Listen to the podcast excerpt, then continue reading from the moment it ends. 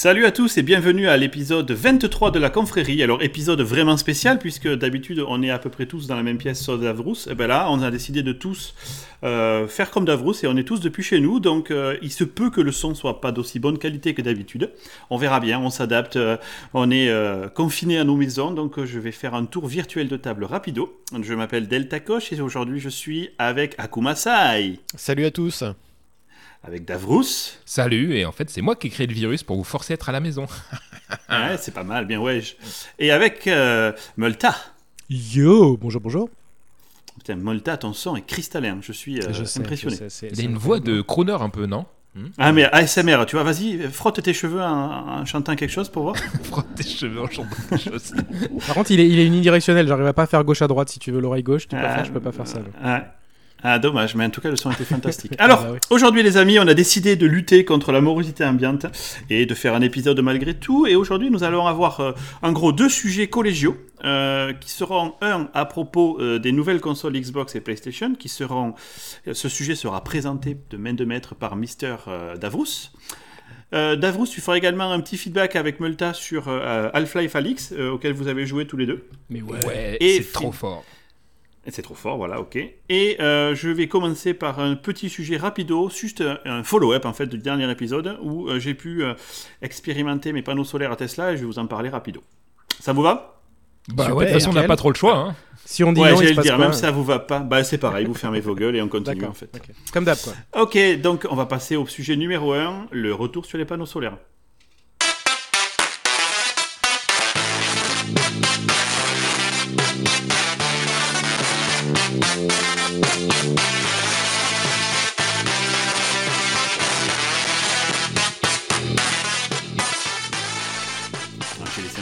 Tu vois, je suis vraiment un professionnel, il faut que tu puisses nous mettre une petite musique et une petite virgule. Et c'est important que je le signale. Mais tu casses toute la magie, les gens ils pensaient qu'on faisait live et tout, quoi, et là maintenant ils se Mais attends, il y a plein de gens qui ont des boîtes, tu sais, euh, ils font leur montage en live, genre. Mmh. en fait, ils ont des petits boutons, ils appuient et directement ils envoient des, des sons. Bah, on n'a pas les moyens, on n'a pas les moyens. Déjà, tu as, as, du mal à avoir Internet qui va plus vite que 512 euh, mégaoctets par seconde.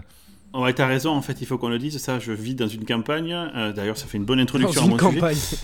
Euh, ouais, je, je, vis au fin fond du trou du cul du monde, à gauche, et euh, effectivement, là, vu que tout le monde est chez lui, notre petite connexion Internet, qui est censée être une super connexion à 1 giga, ben, en fait, elle tient pas la route. Donc j'ai un pas trop mauvais download, mais un upload, c'est naze. Or, pour vous parler, il faut que je vous envoie ma voix. Et du coup, ça, il se peut qu'on ait des coupures. Bon, bref. Et puis t'as une grosse voix, hein, donc ça, ça, remplit facilement le studio. Ouais. Il faut dire aux gens qu'aux euh, États-Unis, les connexions sont quand même pourries par rapport à la France. Ouais. Entièrement d'accord. Non, c'est vrai, c'est naze. Mais euh, tu vois, Multa et euh, Akumasa, ils ont des bonnes connexions. C'est juste moi au fin fond du, de mon bled là. Bon, bref. Au fin fond de mon bled, justement, j'ai testé depuis donc mais, presque trois semaines maintenant les panneaux solaires Tesla. Et donc, je vais vous faire un petit feedback dessus, rapido. Donc l'installation que j'ai aujourd'hui, euh, elle occupe à peu près, on va dire, les trois quarts de mon toit. Ils sont venus, c'est des vrais panneaux solaires, hein, donc c'est pas les tuiles, c'est des vrais panneaux solaires qui sont venus poser. Ils ont euh, rajouté au niveau de mon boîtier électrique un second boîtier en fait qui est euh, qui charge de faire le switch automatique. Donc je vous explique en fait, dans ma maison aujourd'hui j'ai une ligne électrique qui arrive de l'extérieur, de la grille électrique de mon fournisseur d'électricité. J'ai une ligne qui descend du toit, qui arrive dans ce boîtier là. Et ce boîtier-là, après, il va vers euh, là où il y a, vous savez, les fusibles, le boîtier des fusibles.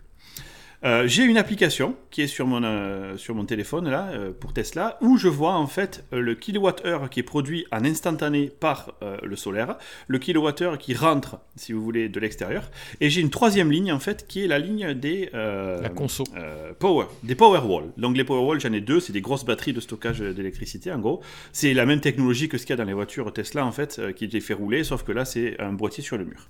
D'ailleurs, première question, est-ce que ce sont les des batteries réutilisées de Tesla ou c'est des batteries toutes neuves Ah, je sais pas. Ah, c'est une bonne euh, question ça. C'est une bonne question, il faudrait que je regarde. Je sais pas si c'est du reuse ou si c'est du neuf. Je, me renseignerai, jeune ami. Merci. Très bonne question.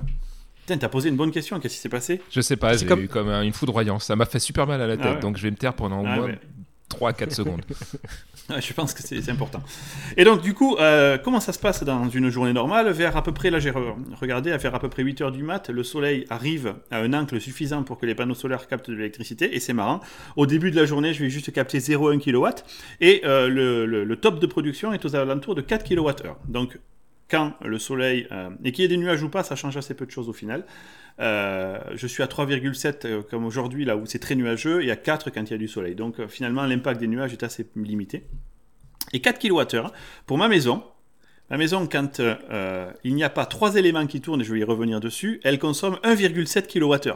Ce qui fait que les panneaux solaires produisent largement plus que ce dont a besoin ma maison quand les trois éléments secrets euh, ne tournent pas. Alors les trois éléments, c'est quoi? En fait, c'est le chauffage qui est électrique avec une pompe à chaleur dehors. C'est euh, si je dois charger ma voiture, effectivement. Ça, ça et tout. le troisième, et le troisième, en fait, j'ai une fosse, vous savez, euh, septique. Et cette fosse septique, elle est avec une pompe qui la ventile de temps en temps. Si cette pompe se déclenche, oui. Et, dès que tu charges ta voiture, ça, le, soleil clignote un peu, non? C'est ça que vous voyez. Je sais pas si vous l'avez déjà constaté. Dès que tu charges, il y a des nuages. Que le, le soleil s'éteint, quoi. Et, euh, et, du coup, en fait, si ces trois éléments-là ne sont pas en train de tourner, eh bien ma maison consomme 1,7 kW. Si jamais la voiture se charge, c'est la plus grosse des trois, je monte à 19 kWh. Ouais. ouais, la bagnole elle fait ah, vas-y à la purée, tu vois. c'est pareil, je monte à 14, 14 kW moi. Mm du coup, euh, euh, comment ça fonctionne dans une journée normale? Ben, La nuit, en fait, les Powerwall vont se décharger. Donc, ce qui est de bien, c'est que je peux leur donner une limite. Je leur dis, vous vous déchargez jusqu'à 30%. Et vous me gardez 30% en cas de backup. Le backup, qu'est-ce que c'est? C'est s'il y a une coupure de courant, n'importe quel moment, eh bien les Powerwall prennent la main immédiatement si c'est la nuit, et sinon c'est le solaire.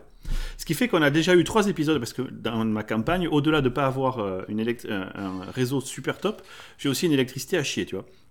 Et du coup, euh, il y a des coupures, il y a des micro coupures de courant. La dernière, elle a duré quand même une heure et demie, en pleine nuit. Et en fait, moi, je le sais pas. La seule chose que je sais, c'est que je reçois une micro coupure quand même une heure et demie. si si si, j'ai eu une micro coupure je reçois une notification qui me dit ah, voilà, ben, euh, vos Powerwall euh, ont euh, géré la maison pendant une heure et demie. Voilà. Du coup, ben, il n'y a pas eu de coupure de chauffage. Et là, t'es trop fier. Là, t'es trop fier dans ces cas-là, c'est ça et eh, Mais là, mon gars, mais j'ai envie d'aller dehors et d'allumer toute la lumière. pour que les voisins, ils aient bien les boules. Pour que les voisins, ils aient bien les boules, tu vois. Donc en temps normal, ce qui est génial, c'est que la journée, le solaire va, avec les 1,7 kW, va charger la maison tranquille, et du coup, les 2,3 de trop, eh bien, ils sont envoyés dans les Powerwall pour les recharger, puisque la nuit, ils se déchargent.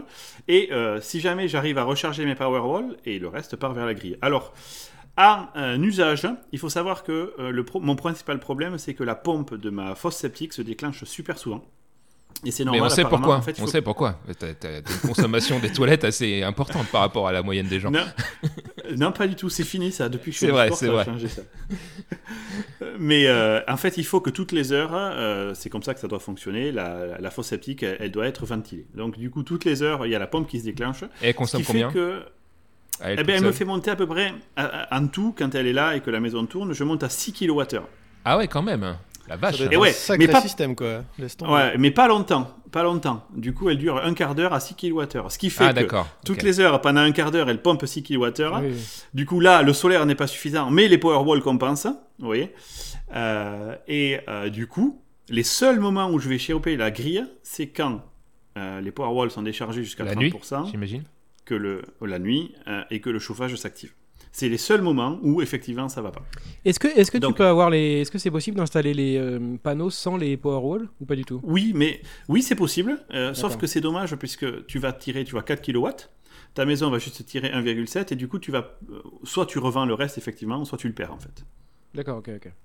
Et par contre, les switches, c'est transparent. C'est transparent. C'est-à-dire que on voit au fur et à mesure de la journée, quand euh, la pompe, je l'entends se lancer et que les Powerwall n'ont pas encore été rechargés et qu'ils ont atteint leur limite de 30%, ça switch sur la grille, mais de manière complètement transparente. C'est incroyable. Mmh. Par contre, pour la micro-coupure, c'est pas instantané. J'imagine tu as quand même un petit temps de. C'est instantané. Non, c'est instantané. Donc ça veut dire que les, Powerwall, les Powerwall, ils sont toujours en train de délivrer un peu de courant pour que ça marche comme ça. À mon avis, ah, c'est comme ça, Je pense que c'est eux qui délivrent tout le temps le courant et puis après ça arrive sur eux en fait. Parce que sinon, tu aurais effectivement un temps de micro-coupure comme dit euh, David. On n'a même pas, tu vois, la micro-coupure, genre, tu as ton réveil qui clignote ou quoi que ce soit. On n'a rien du tout.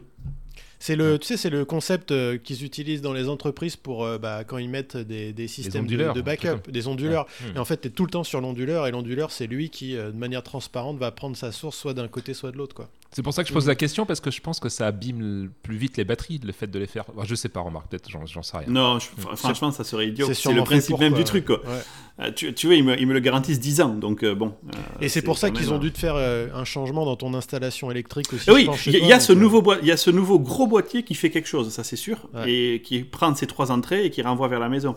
Et euh, euh, l'app est vraiment superbe parce que je vois euh, et je peux mettre des, priorités en disant non, non, moi, moi ce que je veux c'est gagner de la thune, du coup je vais revendre toute mon électricité, c'est un peu con, mais bon, bref. ou moi je veux être full, tu vois, autonome, c'est ce qu'on a choisi, donc du coup, dès qu'on peut, on ne consomme pas. Et donc on a baissé aujourd'hui, sur les trois dernières semaines, j'ai regardé ma consommation électrique auprès de mon fournisseur d'électricité, donc nous avons baissé notre consommation générale de 44%. Ah oui, non. Et, est-ce ah, que, je m'attendais à plus, c'est marrant, tu vois. Et ouais, mais le problème, c'est cette pompe qui me fait ma, euh, ma fosse septique qui est mon problème aujourd'hui. Ah oui, qui prend trop, ouais. Mais euh, au pire, tu fais un trou dans le jardin et tu, tu vas chier là-bas, non? Je, désactive la pompe et quand ça dobe vraiment, je la réactive. Tu Meul, t'accorde, toujours des solutions aux problèmes. si tu veux, il me reste quelques, quelques bagues, euh, quelques sacs à caca là, d'alpinisme. Je peux te la montagne. non, eh j'avais une, question, euh, j'avais une question sur le. Alors, une des raisons pour le faire, bien évidemment, c'est l'écologie et, euh, et, et, et, puis être autonome aussi. Est-ce que tu as essayé de calculer un peu au bout de combien de temps tu rentabilises l'investissement du truc ou pas du tout? Ouais, au bout de 7 ans. C'est d'ailleurs même, même Tesla qui te le fait en te disant aujourd'hui tu délivres 4 kW, nanana, et tu, tu vas pouvoir Rentabilité ah économique ou rentabilité euh, Économique, économique. Ah ok. Ah, non, moi c'est ah. économique. Ouais, non, je parlais d'économique, moi. Et, je m'attendais à un truc un peu plus pourri que ça, mais du coup, c'est pas mal. 7, ans, ouais. coup... 7 ans, c'est acceptable, je trouve. Mais est-ce qu'au bout de 7 ans, ils te le garantissent 10 ans? Donc, est-ce que 3 ans après 7 ans, tu. Est-ce qu'au bout de 10 ans, tu dois tout changer Ou euh, pourquoi ils garantissent le truc 10 ans? Qu'est-ce que C'est quoi la bah, maintenance du euh, truc les batteries. Il n'y a pas de euh, maintenance, justement. Euh, mais euh, ils te disent que si tu as le moindre problème, genre tu as un, problème sur tes batteries ou quoi que ce soit, ils te le changent. Ou tu as un panneau solaire qui fonctionne plus ou qui débite plus. c'est inactif un panneau solaire, c'est protégé par une vitre. Et il me disait, dans l'état de Washington, il pleut suffisamment pour que vous ayez rien à faire, ça les nettoie en fait. c'est génial. Non, mais c'est génial en fait. Et alors là, du coup, la question que je me pose maintenant, c'est donc j'ai à peu près trois quarts de mon toit qui est, qui est utilisé, donc il me reste encore de la place. Et euh, ce qu'il faudrait que j'arrive à atteindre, c'est les, 4... les 6 kW. Parce qu'à 6 kW, même quand la pompe tourne, je la hmm. couvre. Vous voyez? Et donc là, c'est une discussion que j'ai avec Tesla en disant est-ce qu'on ne mettrait pas un, peu plus de panneaux solaires?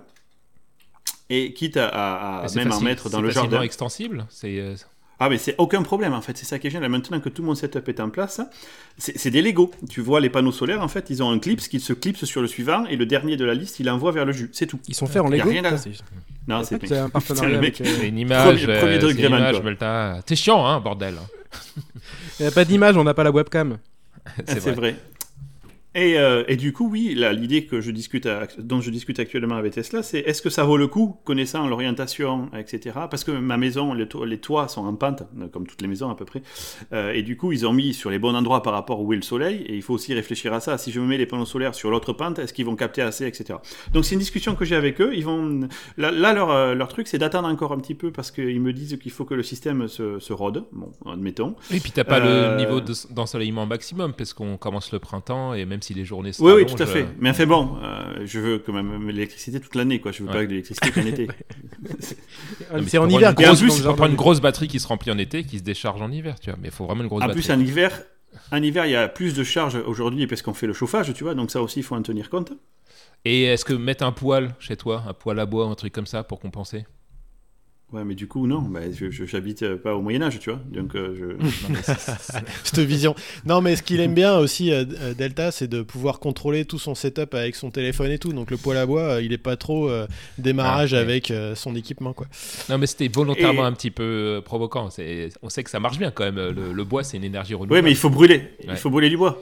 Et non, c'est justement du CO2 que tu balances direct. Mais non, c'est contraire à toutes mes... tout ce que je veux. Ça, ça me va pas, ça. Non, mais justement, puisqu'on parle de CO2, je vais te faire chier là-dessus. J'avais commencé à te faire chier, je crois.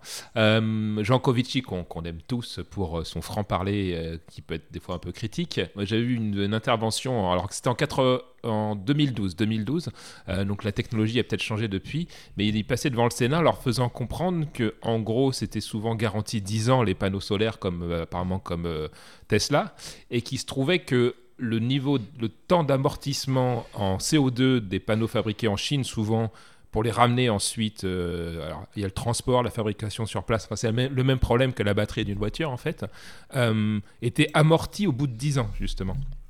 Et euh, est-ce que tu as regardé si ça a changé? Parce que euh, euh, moi, Alors, non, la partie, la partie CO2, je ne l'ai pas regardé. Par contre, mes panneaux solaires, ils sont garantis 10 ans.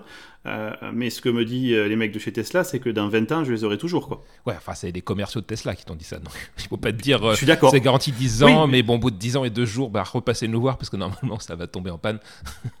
mais j'aimerais bien savoir. Mais ça ne tombe pas en panne. La techno ça ne tombe pas en panne, un panneau solaire. Bah, je sais pas. Un panneau solaire, ça ne tombe pas en panne. C'est inactif. C'est inactif. Il n'y a, pas y a, rien dedans. En fait, c'est juste un substrat qui récupère l'énergie du soleil et qui, par une action chimique, se transfère à ça. du coup, le substrat, il va, il va, peut-être s'user le substrat. Tu vois, il y a peut-être une performance qui décroît, quoi. Quand tu vas sur les forums, après, on n'a pas assez de retour en, en, arrière, surtout que les, ce sont des panneaux solaires nouvelle génération qui ont une meilleure rentabilité. Après, ça, c'est triste. Par contre, notre rentabilité, elle n'est pas terrible. On est aux alentours de 20% de l'électricité solaire transmise en vraie électricité de l'énergie solaire pas loin de Donc ça, il y a encore des. Dès que j'aurai un peu de temps avec hein. le quantique, je trouverai des matériaux qui, qui seront plus performants. T'inquiète pas, mais bon là, en je joue à Half-Life en ce moment, donc j'ai moins le temps, mais.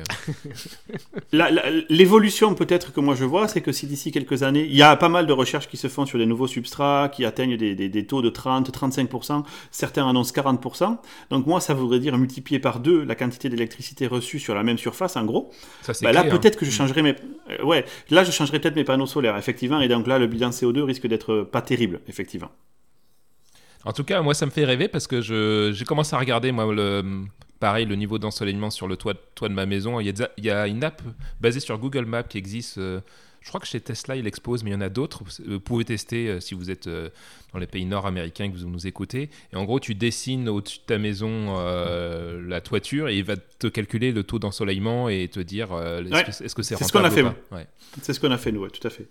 Et du coup, moi, il me, je peux, d'après le contrat que j'ai, je peux monter jusqu'à 7 kWh. On verra bien en été. Euh, et à 7 kWh, ils me disent qu'avec mon installation courante, je me couvre du coup. Sauf que moi, mon besoin, c'est d'avoir ce 7 kWh, même quand l'ensoleillement n'est pas top comme maintenant en hiver, tu vois. Mm. Ensuite, peut-être que si tu montes à 7 kWh en été et que c'est au-dessus de ta maison et que tes batteries sont remplies, de toute façon, tu revends, c'est ça une partie du courant. Oui. Euh. Alors ça, et donc ça équilibre, ça équilibre sur l'année, peut-être, tu vois. En termes oui, mais moi, ce que je veux, oui, ah oui, en termes économiques. j'ai bien compris que tu voulais euh, l'autonomie énergétique, mais en termes économiques, peut-être que tu auras un meilleur bilan que 44% sur l'année. quoi. Effectivement. Euh, effectivement, tu as raison. ça, c'est mesuré sur trois semaines en hiver, donc effectivement, c'est moyen. J'en reparlerai peut-être d'ici six mois. Euh, au final, ben, moi, je suis ravi. c'est Tesla, donc c'est super pratique. Tu reçois des updates over the air avec des nouvelles features sur tes panneaux solaires. Tu fais waouh. Enfin, sur la partie électrique des panneaux solaires, c'est c'est top. Vraiment top. Moi, j'ai, ils sont venus, ils ont tout géré, euh, ils ont bossé avec euh, mon fournisseur d'électricité. J'ai eu trois documents en ligne à signer, et puis c'était réglé. Ça a été installé en deux jours, un jour et demi en fait.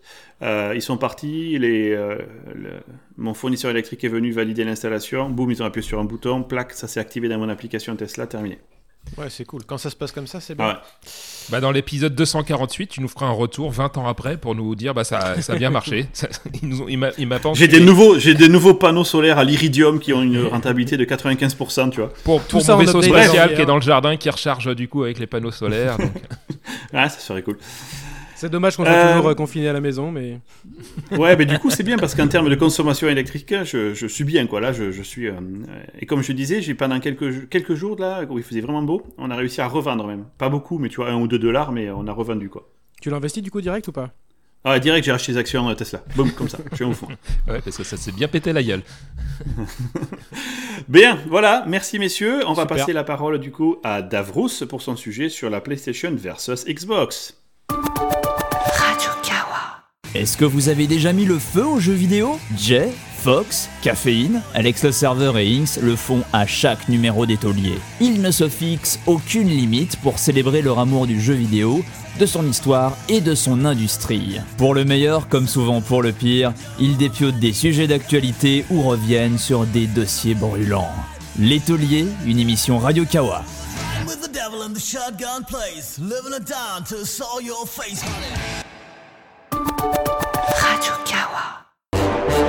The PS4 will take it all. We'll leave the Xbox in the dirt. We'll be a hundred dollars less. There'll be a mess. We will make Microsoft hurt. Our Xbox One was something new. A system built to pave the way. But people took up in a rage. They're scared of change. They want the same. They're all to blame. But we will still win the day. Our console's better. Our console's better. Our console's better than yours. Merci pour ce super jingle, Multa, comme d'habitude. Qu'est-ce qu'on ferait sans toi Qu'est-ce qu'on ferait sans toi Bah, pas grand-chose.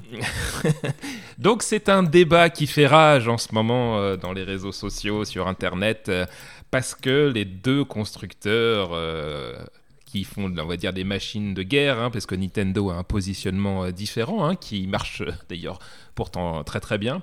Mais là, on va parler des consoles avec la guerre historique entre PlayStation et Microsoft avec la Xbox. Euh, donc comme l'E3 a été annulé, euh, c'est intéressant de voir les changements de stratégie de communication. Je trouve mhm. que... Alors, on est tous employés Microsoft. Hein, euh, disclaimer, donc peut-être qu'on. Petit disclaimer, oui, quand même. On, aura certainement un billet, mais on va essayer d'avoir cette discussion la plus technique possible. Il se trouve que on a la chance d'avoir un vieux développeur qui était sur Amiga, qui a, fait des jeux vidéo dans des boîtes de jeux vidéo et qui a fait un moteur 3D depuis quasiment qu'il est né. Je crois qu'il a même commencé à coder en 3D avant de savoir parler.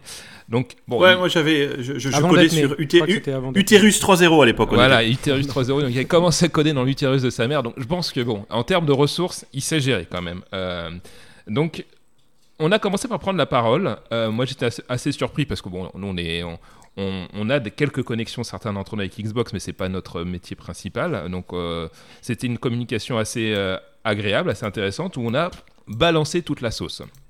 Donc, il y avait déjà des rumeurs comme quoi on avait les fameuses 12 teraflops. Alors déjà, ce qui est super marrant, c'est que dans la guerre précédente, la Xbox One euh, était légèrement moins puissante que la PlayStation 4. Euh, on a les chiffres un teraflop Moi j'ai tous les chiffres, moi, si vous voulez. Ah ouais, ah, vas-y, mec, balance les chiffres. Les chiffres de la nouvelle génération ou de l'ancienne génération? Non, de l'ancienne. Ah, de la nouvelle, moi j'ai, pardon.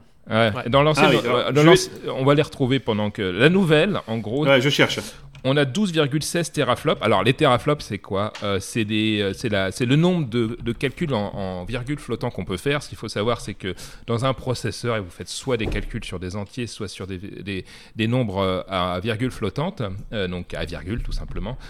Alors, la Xbox One X, qui est la plus grosse, elle a 6 teraflops. La Xbox One d'origine, elle avait 1,3. La PS4 d'origine, elle avait 1,8. Gardez bien ces chiffres en tête. 0,2 hein. Donc la Xbox One Ouais, la... Ah ouais, exactement. La PS4 Pro, donc la plus grosse des PS4, 4,2 et la plus grosse des Xbox One, 6. Voilà. Et en fait, ce qu'il faut savoir, c'est que malgré tout, à l'époque, euh, cette différence de teraflop, ça voulait dire que souvent, nous, on n'arrivait pas à faire des jeux à rendu natif 1080, donc on était plutôt à 900 lignes. Euh, et ce que, ce que, font souvent les jeux vidéo, hein, on, rend une résolution inférieure à la résolution cible, euh, plutôt, et on fait de l'upscaling, et souvent, la plupart du temps, euh, on n'y voit pas grand-chose. Euh, et la PlayStation 4 arrivait mieux à faire du framerate stable, donc 30 images secondes sur les consoles, euh, en 1080. Voilà ce que ça, ça voulait dire, ce 0,2 de différence. Et pourtant, on pourrait se dire c'est déjà pas mal, c'est qu'on perdait 100 lignes de définition. et là, donc, aujourd'hui, donc on a annoncé 12,16 teraflops. Donc il y avait une rumeur comme quand on était à 12, on est un petit peu au-dessus. basé Juste pour le plaisir, tu vois. Ouais.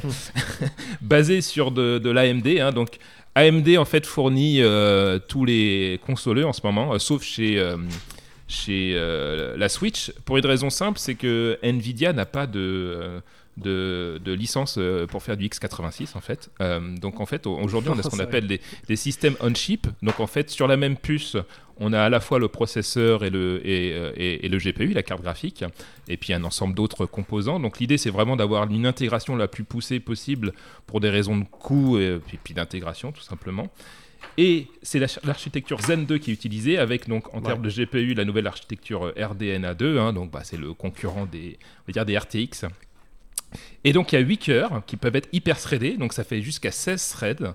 Euh, donc c'est assez impressionnant. Moi, mon PC de, gamer aujourd'hui, c'est ce qu'il a, hein, 8 cœurs euh, hyper threadés, 16 threads. Sauf que là, ça monte quand même en, fréquence euh, fixe. Et ça va être important de garder ça en tête. ah ouais, alors j'insiste bien, c'est clé. Ouais, voilà. Et Delta Coche va nous expliquer pourquoi. Nous, on monte jusqu'à 3,8 GHz euh, si jamais euh, on n'a pas l'hyper-threading d'activer. Donc, si on n'utilise qu'un seul thread par, euh, par cœur, donc on monte à 8 threads. Et c'est aujourd'hui à peu près. Enfin, les, moteurs de jeux vidéo, ils ont historiquement, ils ont eu du mal à scaler hein, sur le, le multi le, multi-cœur. Hein. vaut mieux avoir un gros cœur qui monte en fréquence en général et 3,6 GHz si on active l'hyper-threading. Donc on se retrouve avec 16 threads qui virtuellement euh, tourne sur des cœurs virtuels à 3,6 GHz. De l'autre côté, en fait, euh, la PlayStation a, fait une architecture qui est assez intéressante. Il décide, de, pour pouvoir maintenir l'enveloppe thermique, d'avoir des fréquences variables. Euh, pour une raison simple, c'est que nous, notre, la, forme de la Xbox One, la Series X, pardon, est vraiment nouvelle, c'est une tour. Tout a été pensé en fait pour que le flux d'air rentre par en dessous et monte vers le haut. il y a même finalement euh, les, composants sont pris en sandwich en fait. C'est vraiment très original comme design. Hein. D'habitude, c'était vraiment une carte mère, on va dire, assez classique qu'on mettait dans un parallépipède euh, et puis on le refroidissait avec des ventilos, du water cooling dans la Xbox One X, mais rien de très novateur. Là, c'est très novateur en termes de, refroidissement. Euh, ce qui nous permet d'avoir cette stabilité dans la fréquence, qui est quand même super agréable. De l'autre côté, j'imagine, on n'a pas encore vu la, la tronche de la PS5, mais que ça va être certainement plus petit ou plus standard dans le form factor, et forcément, vu le nombre de transistors qu'il y a derrière, euh, bah, si tu veux pas que ça, se transforme en avion, la PS4 Pro, moi j'en ai une, elle n'était pas réputée pour être discrète. Hein. Euh, il fallait pas fermer, la mettre dans un meuble fermé, sinon bah, euh, la partie de jeu s'arrêtait assez rapidement, hein, tout simplement qu'elle faisait bah, rideau. Hein. moi, j'arrive plus à me refroidir. Donc, ah ouais, il fallait avoir de la puissance de refroidissement comme ça. Ah ouais, ouais, mais même pour être honnête, la Xbox One X, elle aime pas trop aussi être hein. enfermée dans un meuble fermé, ouais. Donc, euh, euh, mais l'autre fait vraiment un, sacré bruit de ventilo, tandis que la Xbox One X, si elle est dans un endroit assez, euh, va dire, ventilé, un meuble ouvert, on va dire, tu ne l'entends pas hein, par rapport à la PlayStation 4 Pro. De l'autre côté, la PS5, même architecture, monte à 3,5 GHz sur le CPU monte plus haut. Déjà plus lent. Ouais, plus lent. Monte plus haut en fréquence sur le GPU, mais ils ont moins de, euh, de cœurs en fait euh, de, de, compute. Donc ils ont 36 cœurs là où on en a 52. Donc le choix, nous, je pense qu'on a décidé d'avoir à nouveau une fréquence stable inférieure, mais on a plus de cœurs.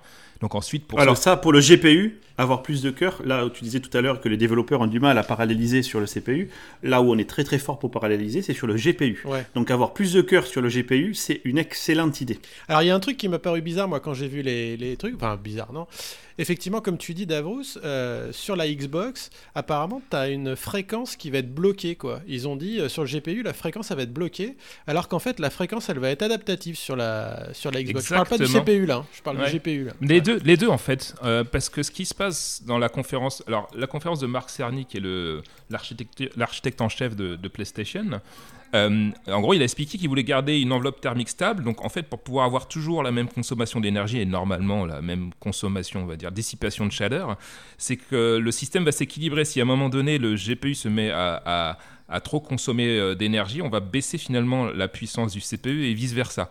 Euh, donc ça veut dire qu'ils annoncent 10,28 teraflops, donc presque 2 de moins que la Xbox Series X, euh, mais au, maximum, le GPU peut monter au maximum à ça. C'est-à-dire que s'il il n'est pas ralenti par le CPU pour maintenir cette enveloppe thermique, je ne sais pas si je suis assez clair.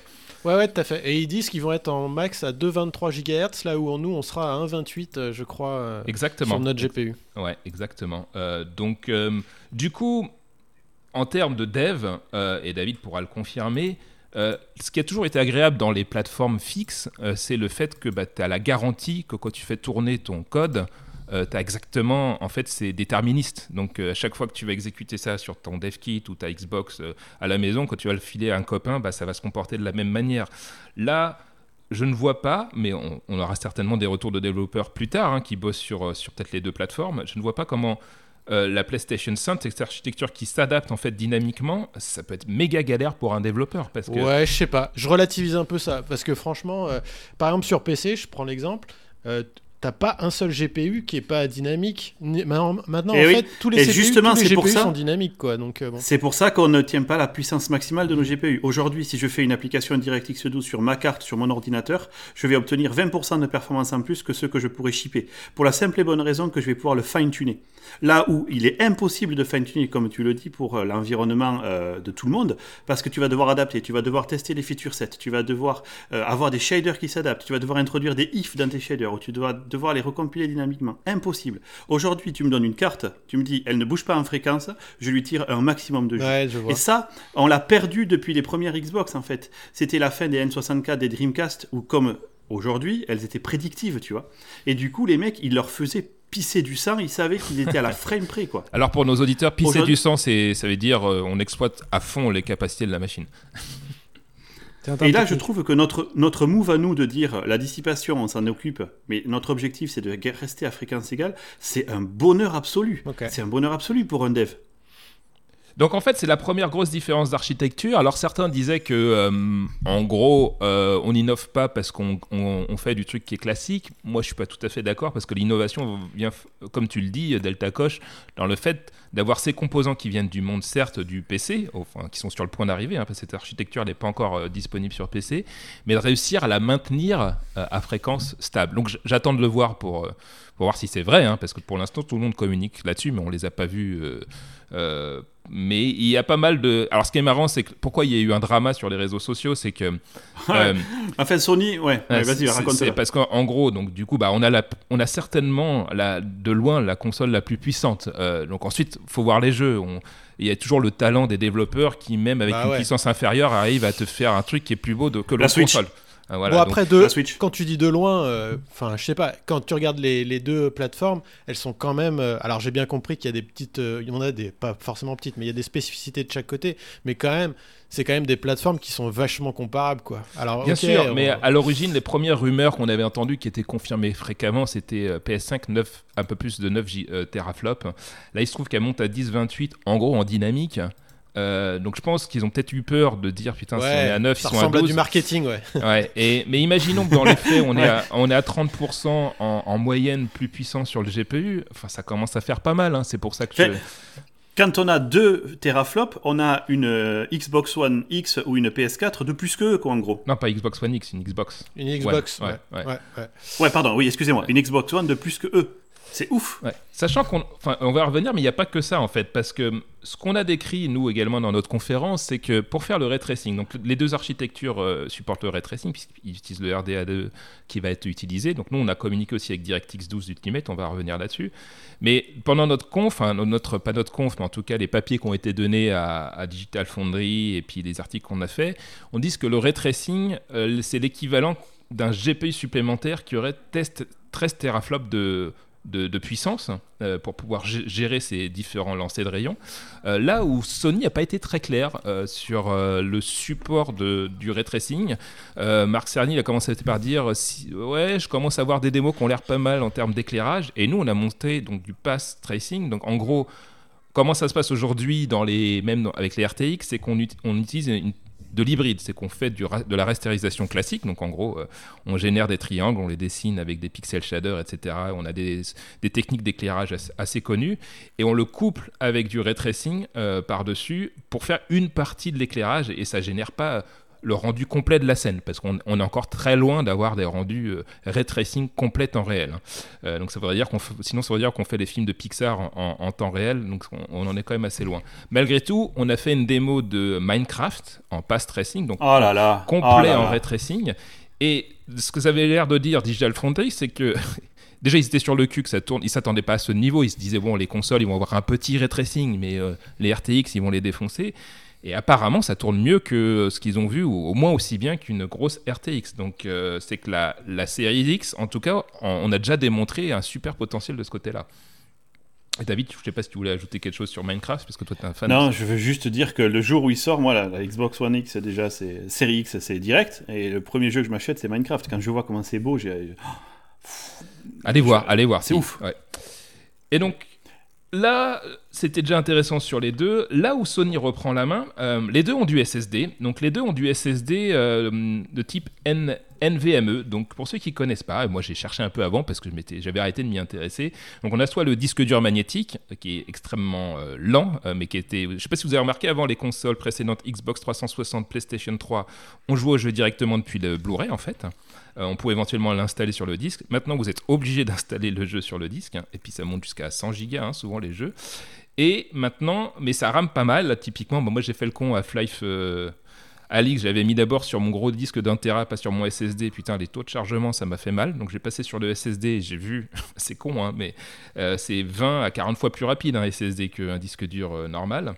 Mm. Et là, en fait, ils utilisent une technologie qui va encore mieux parce que le SSD donc était sur une, une, une, architecture SATA euh, sur ma une interface. comme ça, une interface, merci. Et le NVMe permet en fait de, bah, de bypasser certaines choses. Donc euh, j'imagine que l'ami Akumasai connaît très bien comment ça fonctionne. Mais en gros, pour vous, vous, expliquer simplement, c'est ça va euh, beaucoup beaucoup plus vite que les anciens SSD. Euh... ouais, j'aime bien la définition. c'est hyper bah, technique, c'est PCI Express 4.0 avec du bus. en gros, bah, ça va beaucoup plus vite. moi, mon disque actuel, il est dans les 400. 4, bah, il est dans les 400 à 500 mégas. Mon disque actuel en SATA, euh, donc je sais pas s'ils ont fait mieux. Mais les disques que je vois actuellement en NVPE sur sur PC, NVMe sur PC, ils montent jusqu'à 2-3 euh, gigas par seconde. Donc c'est quand même euh, jusqu'à 7, enfin, ouais, 7 fois plus. Quoi. Euh, et les disques de la, de la série X sont à peu près dans ce acabit-là, donc c'est-à-dire de très bons disques PC, donc 2,4 gigas par seconde, donc ce qu'ils appellent RAW. Et ensuite, bon, c'est ça qui va peut-être t'énerver, l'ami euh, Akumasai, ils ont des algos de compression par-dessus. Donc nous, on monte jusqu'à 4,8 en compressé par-dessus, donc en gros quasiment 5. Là où la PlayStation 5 commence à 5 justement en RAW, 5,5, et monte jusqu'à 8, 9 en compressé, avec un, c'est impressionnant quand même. Hein. C'est vraiment impressionnant. Je voudrais le voir tourner. Ouais, pareil, ouais. c'est du jamais vu. C'est-à-dire que la techno qu'ils ont, elle n'existe pas en fait, autre part. On n'a jamais vu ça. C'est euh, donc. Euh, Mais ce qui, ce qui m'étonne, et juste pour ouvrir une parenthèse, je, je suis un peu euh, intéressé par la stratégie de Sony. Il y aura une question sur le prix que tu vas aborder à la fin, j'imagine.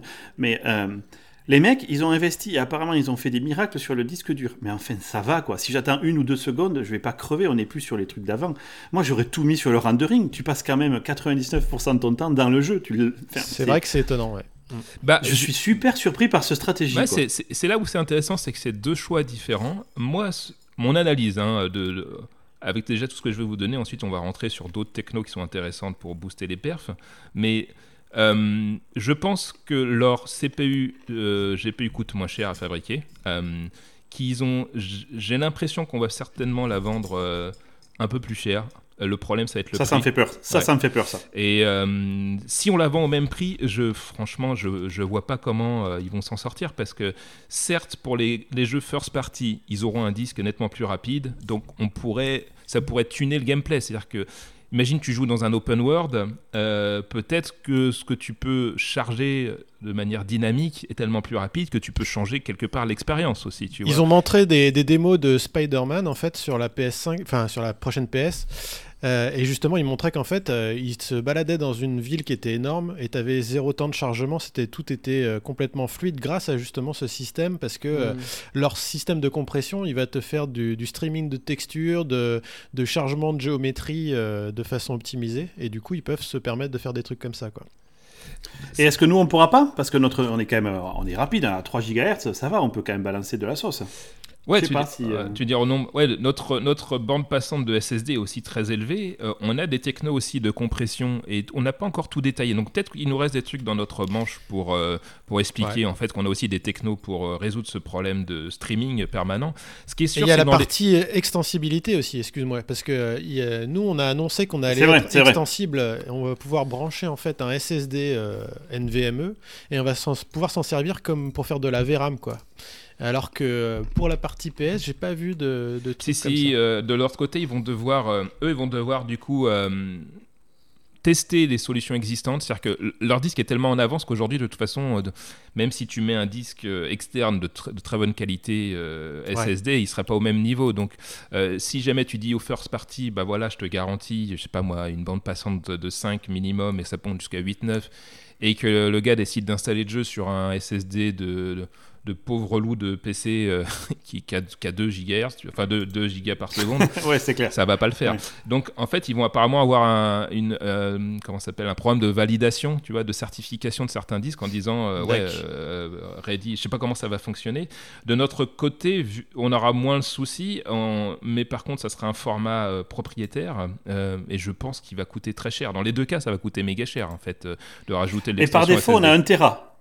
C'est ça. Par défaut, on a un Tera. Et 825 gigas. 825 gigas. Ah, ouais, c'est bizarre. Alors tout le monde se pose la question pourquoi ils ont sont arrivés à ce chiffre-là. Euh, bon. Je sais pas, je sais pas. Peut-être pour des raisons de coût à nouveau. Moi, moi vu la techno qu'ils ont, je pense que ça leur coûte un bras. Euh, donc je pense qu'on risque d'avoir des prix très très proches dans les, dans les deux cas avec deux choix différents. je l'espère honnêtement. Hein. Je l'espère honnêtement. Et ce qui va se passer, c'est que pour les. Par contre, alors les first party, ils ont des studios magiques hein, quand même. Hein. Moi, de toute façon, je vais acheter les deux euh, à la sortie. Je vais pas me poser la question parce que je veux euh, les. Toi, t'es riche, toi, t'as de la thune. Voilà, les Horizon Zero Down, les, les God of War, tous ces trucs-là, moi, je les veux. Et par contre, tout ce qui sera. Alors, on va avoir plein de nouveaux jeux first party. On a, on a racheté des studios à tour de bras. Hein, euh, et on a fait une démo de Hellblade 2. Si c'est vraiment le moteur du jeu. Oh ouais, c'est clair. Moi, c'est clair. Moi, enfin, on, est dedans quand même. J'ai franchement du mal à le croire. franchement, je vais être honnête. Moi, je veux, tant que je le vois pas tourner sur ma télé, je, je ah vais tout mettre en pause. je veux, je veux voir tourner le truc. Ah, ça, ça, me paraît. si on arrive à ce quand même le marketing quoi. si on arrive à ce résultat, moi, j'ai été honnête même en interne. Ils m'ont dit, t'as vu Hellblade 2 Je fais, ouais, ouais. Si c'est ça, c'est que ok, c'est que vraiment on va tout défoncer quoi. Donc je le souhaite, hein, je le... mais on a tellement été déçus par des euh, présentations. Et ouais, c'est ça. Euh, Toutes les annonces 3 de merde là où t'es les mecs qui te montrent un truc, quand t'as le jeu, t'as l'impression que c'est la version. en, même temps, si tu commences par te foutre de la gueule des gens, c'est dangereux comme stratégie de communication. Parce qu'en général, c'est plutôt les euh, Ubisoft ou, ou Electronic Arts qu'on fait ça, tu vois. Donc bon. On va voir. Ouais, ouais, j'espère. Hein. On va voir, on va voir. Euh, mais pour les jeux cross-platform, ce qui est sûr, c'est que bah, eux, euh, qu'est-ce qu'ils vont faire? Le SSD, ils vont se dire, bah, on va se caler sur celui de la, Xbox, hein, parce que je ne vais, pas, je vais pas faire une expérience, je vais pas me faire chier à modifier tout, finalement, mon expérience de jeu euh, basée sur le fait que j'ai un SSD différent. Enfin, j'imagine, hein, si je me mets à la place d'un studio.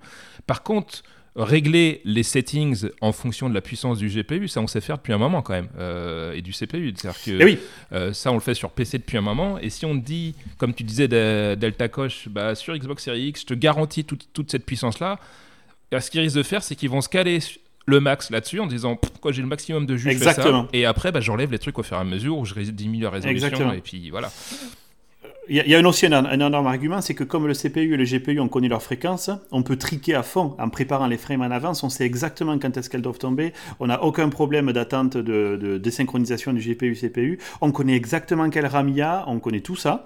Du coup, effectivement, il va y avoir une supérieure version qui sera la Xbox Series X, où tout sera fine-tuné au laser, et après ils vont avoir des petits bouts de code qui disent, ok, alors, si on n'est pas là, euh, ça on ne sait pas si ça va être garanti ou pas, du coup on va le tester, on va le dégager. Et du coup, moi je pense vraiment que les, les, les boîtes vont faire pour Series X et puis pour les autres. Ouais, mais est-ce que ça coûte ça coûte combien plus cher de faire ça euh, super fine tuné pour un parce que est-ce que, justement tu tombes pas dans euh, passer plein de temps à vouloir faire du truc euh, super précis etc est-ce que les boîtes vont même pas décider de pas faire ça parce que ça sera trop cher? Ah non mais c'est ce qu'ils font dans ah, les jeux vidéo. Ils sont obligés de toute façon. C'est un point. C'est-à-dire c'est-à-dire Malta c'est-à-dire que ils ne tiraient pas le maximum de jus de la Xbox c'est ça?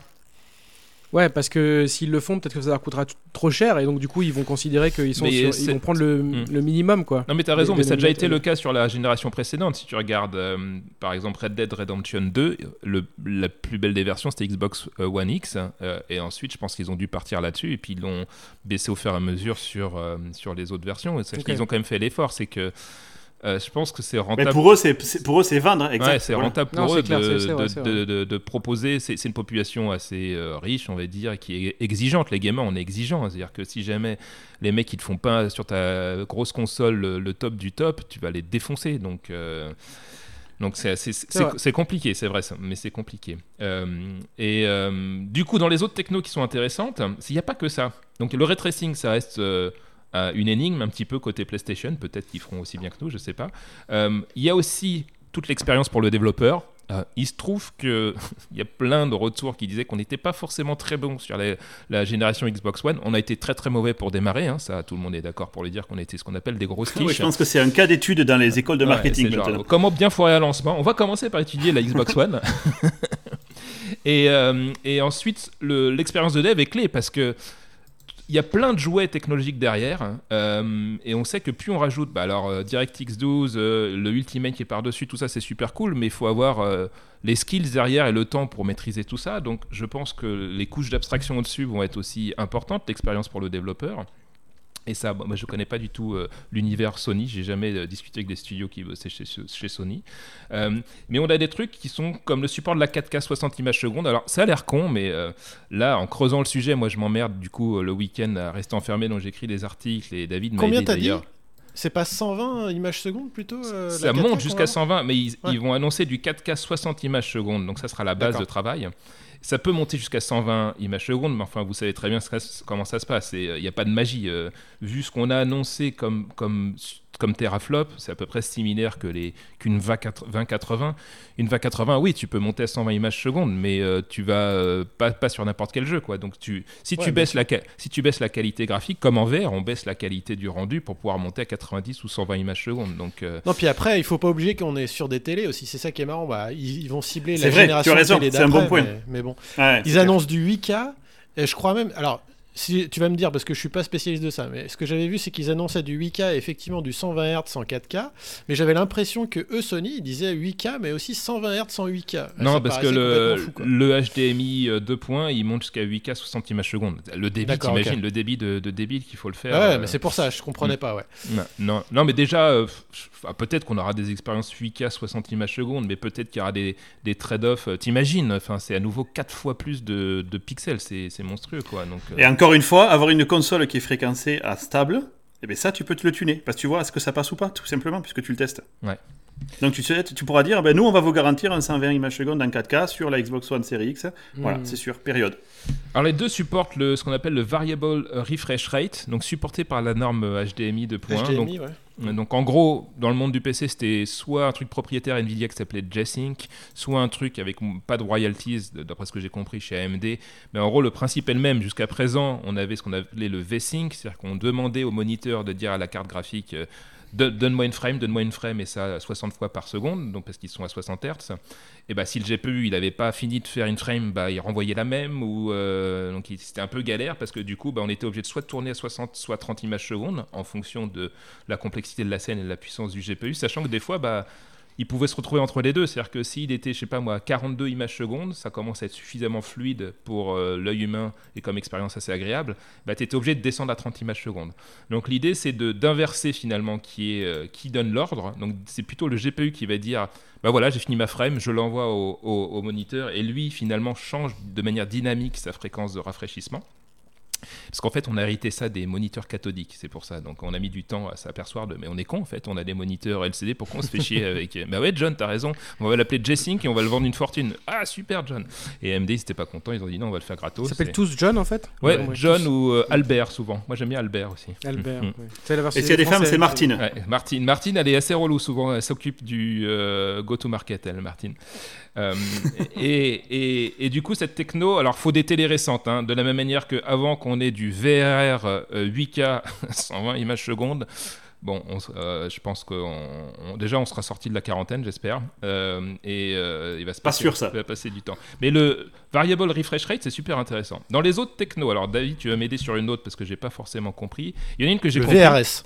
Le VRS, il, il est assez simple à comprendre. En gros, pas dans, pas dans l'implémentation, dans le mode de l'intérêt, on va dire. L'œil humain, il est super bon pour avoir un haut niveau de détail quand il regarde en face de lui. Ça, on peut tous le vivre en ce moment. Faites, faites cette expérience à la maison et vous allez voir que votre vision périphérique est plus floue. Donc, euh, par contre. Incroyable, c'est vrai! C'est fou, hein! Et le champ de vision humain, pour savoir, c'est 210 degrés vous pouvez tester avec vos doigts, ça fait à peu près 210 degrés. Et les casques de verre aujourd'hui, c'est 110 à 130. C'est super chaud, non, ce 110 degrés? Ouais, ça, brûle pas mal. Faut on, dirait, on dirait une poule. Et donc du coup, votre vision est plus floue sur les côtés, par contre extrêmement sensible euh, au mouvement. Donc pour quelle raison hein, C'est un petit peu comme, comme les Jurassic tyrannosaures. exactement, comme dans Jurassic Park. Et l'idée, c'est bah, si vous voyez un truc qui jump sur euh, qui s'apprête à vous sauter sur la gueule, vous le spottez tout de suite. Vous voyez pas trop ce que c'est en détail, hein. c'est-à-dire que vous voyez pas si c'est une texture 4K, mais vous voyez que c'est un truc qui va vous bouffer la gueule. Réflexe, vous vous barrez. Alors ça, dans le monde du jeu vidéo, en VR déjà, c'est pour ceux qui ont déjà expérimenté la, VR, si jamais vous faites des mouvements super rapides, pleine balle, c'est-à-dire plein écran, euh, ça fout la gerbe. Et en fait, une des techniques pour éviter de foutre la gerbe, c'est qu'on réduit justement le champ de vision pour être plus en face de vous, pour éviter d'activer cette zone sensible sur les côtés qui est sensible au mouvement pour éviter de trop vous foutre la gerbe. Donc euh, typiquement, lors de téléportation, lors de mouvements rapides, on réduit ce champ de vision. Pour le rendu in-game, en fait, bah, souvent vous, jouez un jeu de bagnole par exemple, sur le côté souvent on, d'ailleurs, on, accentue l'effet, on, pour donner l'impression de vitesse, on rend flou les textures pour donner cette impression de vitesse. Euh, mais c'est surtout qu'on n'a pas besoin de faire un rendu haute qualité sur les, la périphérie de l'écran, puisqu'en fait, on est moins sensible sur cette zone-là. Donc, le variable euh, rate shading, c'est ça, c'est prendre en compte le fait que vous allez regarder plus au centre de l'écran et dégrader la qualité de l'image autour là. Alors, je ne sais pas comment ça marche, ça me paraît un peu magique. Peut-être que Delta Coche sait comment ça fonctionne en détail. Oui, bien sûr, c'est basé sur euh, le principe de. Comme le motion blur, en fait, tu vas euh, avoir une distance par rapport au centre qui va te donner un niveau de précision, en fait, cette fois-ci. Et donc, tu vas réduire la résolution sur les côtés. D'accord. Mais comment. Donc, imagine euh, que tu as, une voiture, par exemple. Comment tu arrives à savoir quel est le bord? Tu, vois, le, tu, tu veux dessiner de manière précise le bord de la voiture et juste après, c'est le décor. Enfin, comment tu arrives à avoir ce niveau d'information bah, en fait, ça, tu le fais pas, en fait, c'est par rapport à là où tu regardes, tu es d'accord? Donc, en fait, c'est des résolutions. C'est euh, un variable bitrate, en ce sens que tu vas avoir moins d'informations. Donc, imagine que tu es au milieu de ton écran, tu es en 4K, en gros. Mhm. Donc, tu as euh, X pixels par euh, centimètre carré. Par contre, tu en as moins sur les bords. Okay. pixels par centimètre carré. Et du coup, forcément, vu que le pixel shader fonctionne au pixel et que ta carte graphique va aller plus vite, moins s'il y a de pixels, ben voilà, c'est réglé. En soi, c'est con à expliquer, c'est super puissant et euh, c'est magnifique, mais en soi, tu as juste moins de pixels sur le côté.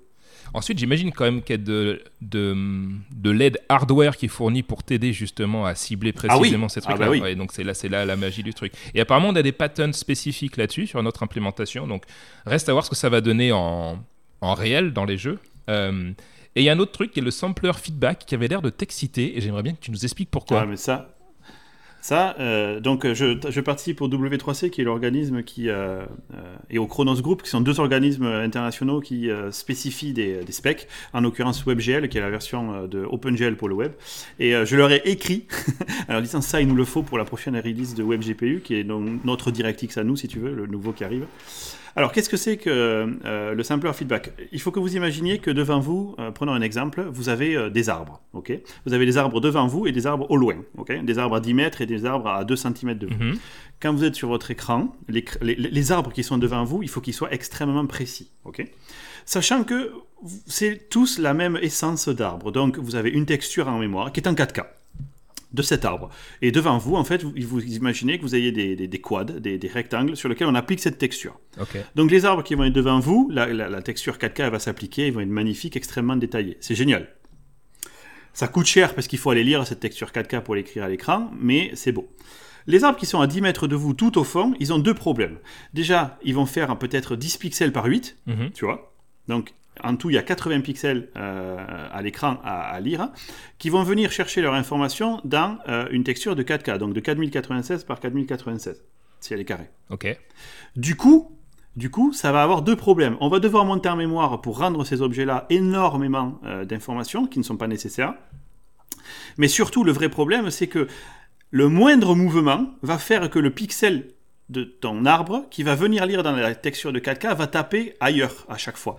Hein, puisqu'il faut que vous imaginiez que vous allez dézoomer votre texture de 4K pour qu'elle ne fasse plus que 80 par 10 en gros. D'accord mhm. Et du coup, ça va faire un pâté de pixels à l'écran qui vaguement ressemble à un arbre.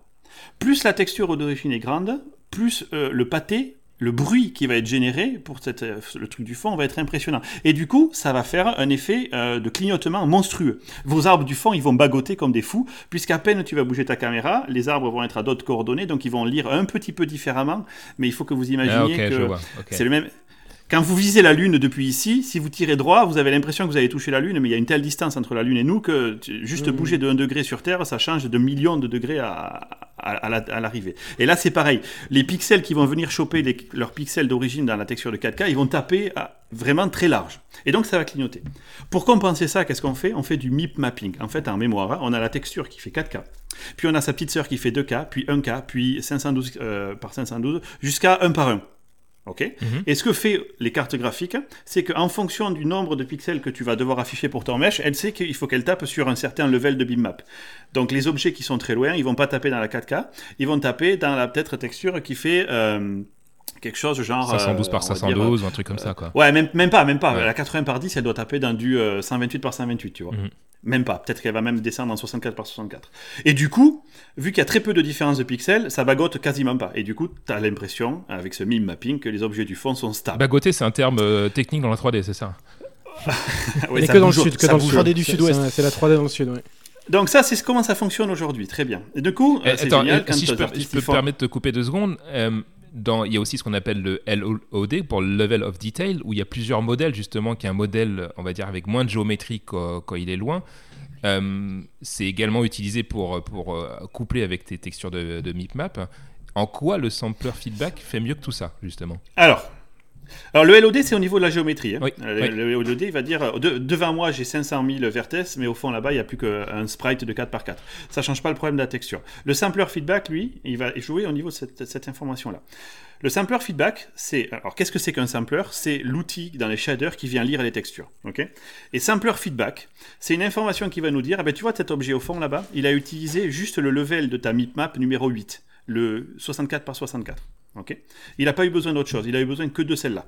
Donc au lieu de monter en mémoire la 4K, la 2K, la 8K, tous les euh, ah, niveaux, donc les 10, 12 levels, tu as besoin de lever que celui-là. Et c'est magique. Imagine de la mémoire. tu couples ça avec du... Hmm. Tu parlais de ray tracing tout à l'heure, c'est plus que ça. Le ray tracing, quand il va générer les textures qui contiennent les, les éclairages ou les réflexions ou les shadows ou whatever, il génère la texture en 4K, mais il est obligé de se peler la 2, la, la, la 1000, la 512, etc. Parce qu'il doit préparer la chaîne complète de BIMMAP pour que le moteur de rendering derrière choisisse la bonne. Sinon, tu vas avoir un super rendu avec de la réflexion, mais ça va clignoter comme un débile pour les objets du fond. Mais du coup, Donc, ils sont obligés de générer la chaîne de BIMMAP par image. Il fait la 4K, mais du coup, il y a du downscaling qui est fait. Il va pas la générer euh, si tu fais du. Oui, exactement. C'est ce que je te dis. Il va, il va la downscaler. Donc, il y a des algorithmes qui vont appliquer des filtres, des flous, et ça coûte énormément en mémoire et en CPU pour générer tout ça. Avec le sampler feedback, il va te dire par objet, celui-là j'ai besoin que du level 4, celui-là 4 et 5, celui-là 12, etc. Ah, donc tu réduis aussi le temps de calcul, ok. Le temps de calcul va être optimisé, la charge mémoire va être optimisée, la montée en mémoire va être optimisée. On va réoptimiser le cache puisqu'on va savoir que les objets qui ont besoin que du level 4, ils sont tous ensemble. C'est magique. Il est au taquet, donc ok, je comprends mieux pourquoi. Je comprends mieux pourquoi. Donc sampler, feedback. J'en veux. Donc ça on l'a, ça fait partie de, DirectX 12 Ultimate. Donc bon, c'est Microsoft qui le fait. Apparemment, Sony travaille, euh, ils ont certainement des approches similaires, mais moi je, ne les ai pas entendus communiquer là-dessus euh, jusqu'à présent, mais euh, mais tout ça pour moi, merci beaucoup pour cette explication. Et moi, du coup, je suis convaincu que on annonce aujourd'hui euh, qu'on est deux fois plus rapide, puissant. Ça n'a pas vraiment de sens, hein, forcément, dans l'absolu, qu'une Xbox One X avec la série X. En fait, d'après ce qu'on vient de voir, il y a de fortes chances que ce soit plus que ça, tellement il y a eu des optimisations en termes d'architecture et même d'API derrière.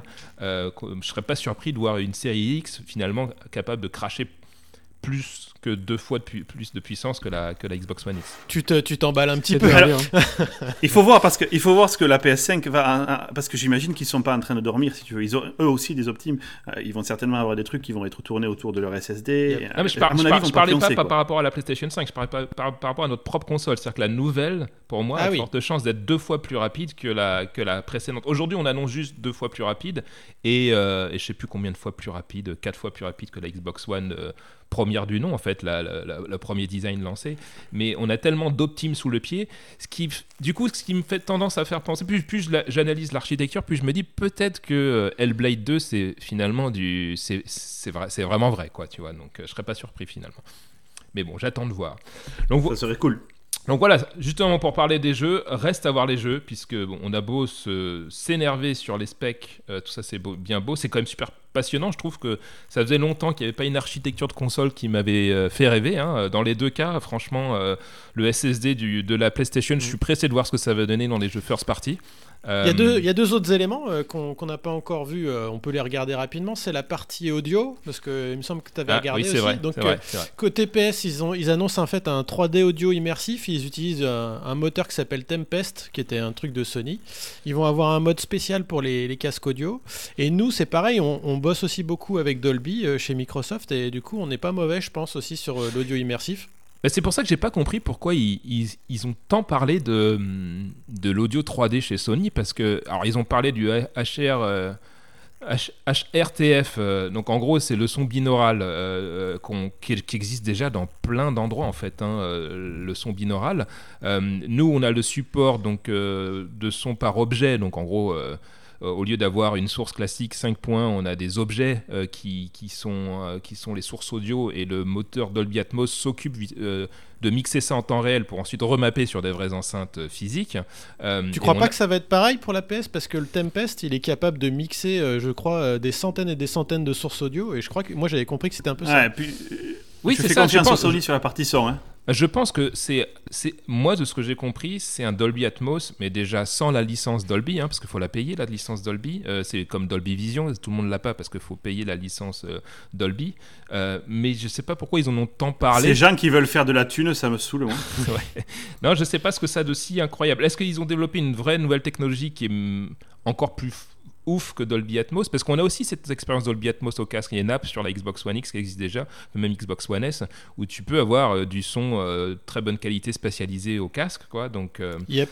Donc je l'ai acheté moi. Et tu l'as sur aussi, tu peux la prendre sur Windows en fait. Sur PC également effectivement. Donc on a déjà cette expérience. Je sais pas pourquoi ils ont tellement mis ça en avant, sachant que bon, ils ont un truc qui est super cool. Ils ont, enfin pour moi, hein, je sais que vous vous en foutez un petit peu, le PlayStation VR. J'espère que le PS2, PSVR 2, il sera aussi super cool parce que vu la puissance qu'ils ont, c'est j'espère que nous aussi côté Microsoft, vu le monstre de puissance qu'on a et le putain de GPU qu'on a, qu'on va enfin se aller sur la VR parce qu'un Half-Life euh, sur une. Moi perso, je m'en branle. Ouais, toi tu t'en fous, je sais, mais, euh, mais ça, ça, le ferait quand même grave, quoi. Et donc, bah, merci effectivement à Komasai de rappeler l'audio. Et j'ai un autre petit élément, puis après on finit avec ça, c'est la partie contrôleur. Parce que moi, c'est le truc qui m'a fait tiquer aussi. Parce que, donc nous, côté Xbox, on a annoncé, bah, les contrôleurs, ils sont excellents. ça, c'est clair. Il y a les modèles Elite aussi qui sont vraiment au top. Et là, le contrôleur, ils ont annoncé en fait des, boutons texturés et un bouton de partage. Bon, donc pas, pas méga news quoi. Et alors que côté euh, PS, ils ont annoncé en fait un nouveau euh, système DualShock et en fait, il remplace un peu le modèle avec le, truc Rumble là, qui te secoue un peu la, manette, mais de manière un peu grossière, par un, voilà, par un feedback haptique, un peu comme nos téléphones. Donc, euh, je sais pas ce qu'ils vont faire avec. Et surtout, un truc qui m'a fait tiquer aussi, c'est que tu vas pouvoir avoir en fait des gâchettes qui vont être euh, adaptatives et qui vont pouvoir simuler de la résistance. Et ça, tu vas pouvoir y accéder de façon programmatique. Donc, chez qui ça? Chez chez eux Chez PS, chez PS, ouais. Ah oui, d'accord. Donc ça, ah, c'est génial. Ça veut dire que, par exemple, euh, tu passes sur... Imagine, tu as une arme avec euh, un flingue, et bah, tu vas pouvoir gérer ah, euh, le retour de la gâchette. quoi. C'est un peu comme du retour de force, quoi, ce qu'on a... Ce qu'ils ont annoncé, hein. alors je sais pas si c'est du retour de force, mais en tout cas, c'est la capacité de pouvoir contrôler la résistance de ta gâchette de manière programmatique. Ok. Mais ensuite, sur le, je pense qu'il y a pas mal d'innovations à faire du côté du contrôleur. On, a, on a souvent eu la meilleure réputation hein, sur le contrôleur de la Xbox. Euh, tout le monde disait qu'on avait fait un super truc. Moi, quand je passe de l'un à l'autre, euh, je trouve que notre contrôleur est un peu mieux, mais c'est pas, ça, me, ça me choque pas énormément. J'aime bien aussi le contrôleur de la PlayStation, j'ai pas de soucis particuliers. Euh, mais ouais, je, je, je, ça serait bien qu'on ait l'innovation sur ce truc-là, mais la Switch était censée l'avoir là avec le truc là où ils faisaient les démos avec les glaçons ou je sais pas quoi là. Ouais. Mais ça c'est pas mal, mais sauf que personne s'en sert. Perso, je j'ai jamais vu. Euh, j'avais été assez hypé quand j'avais vu le truc en disant putain, elle est vraiment impressionnante cette console pour ça aussi. Non mais c'est non mais c'est impressionnant. Hein. Tu as, as joué ou pas? T'as vraiment l'impression que t'as des glaçons dans ta main. Ça c'est vraiment impressionnant. Ah ouais, j'ai jamais. Tu peux les compter. Tu peux compter les glaçons que t'as dans ton verre. C'est ouf. Ok, ok. Bon, bah, du coup, peut-être. Mais bon, après, il y a zéro jeu qui, il y a zéro jeu qui s'en sert, c'est ça le 3. Et souvent, le motion gaming. Si, il y a les, motion, il y a les euh, Mario Party. Dans les Mario Party, des fois, ils exploitent ah, ouais, un peu ça. Mais c'est tout, quoi. C'est vrai que c'est limité. Mais c'est assez rare, mm. quoi.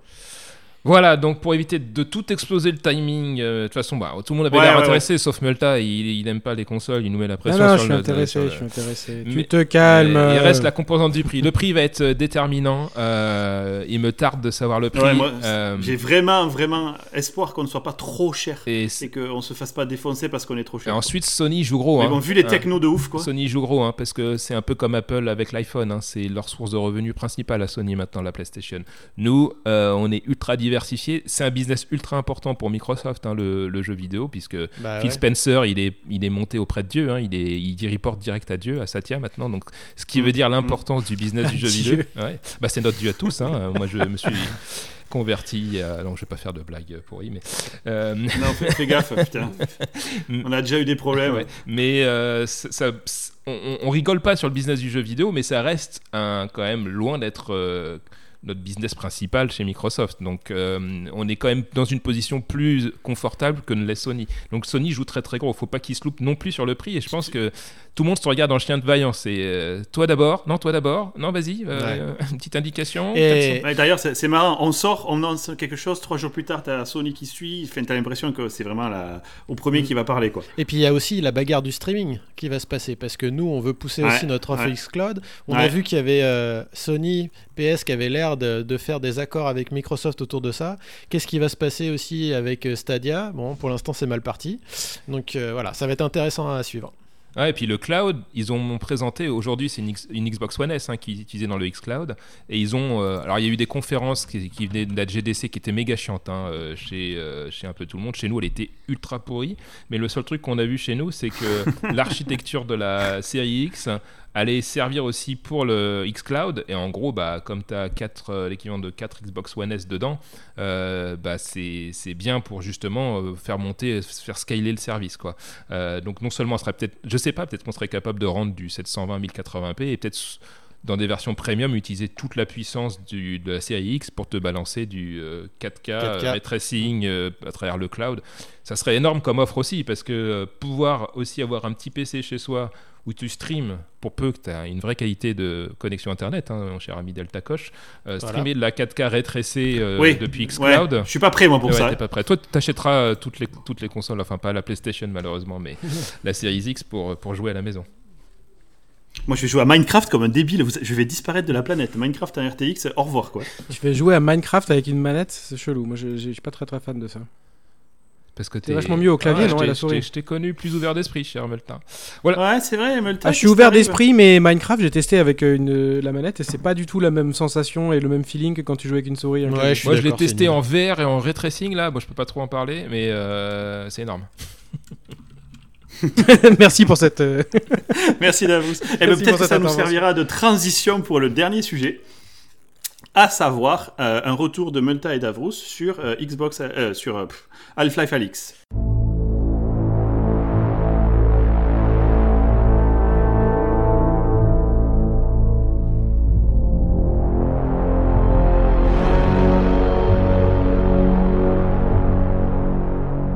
Bah, comme j'ai pas arrêté de parler, on va laisser notre ami Multa nous faire rêver. Non, non, vas-y, vas-y, vas-y.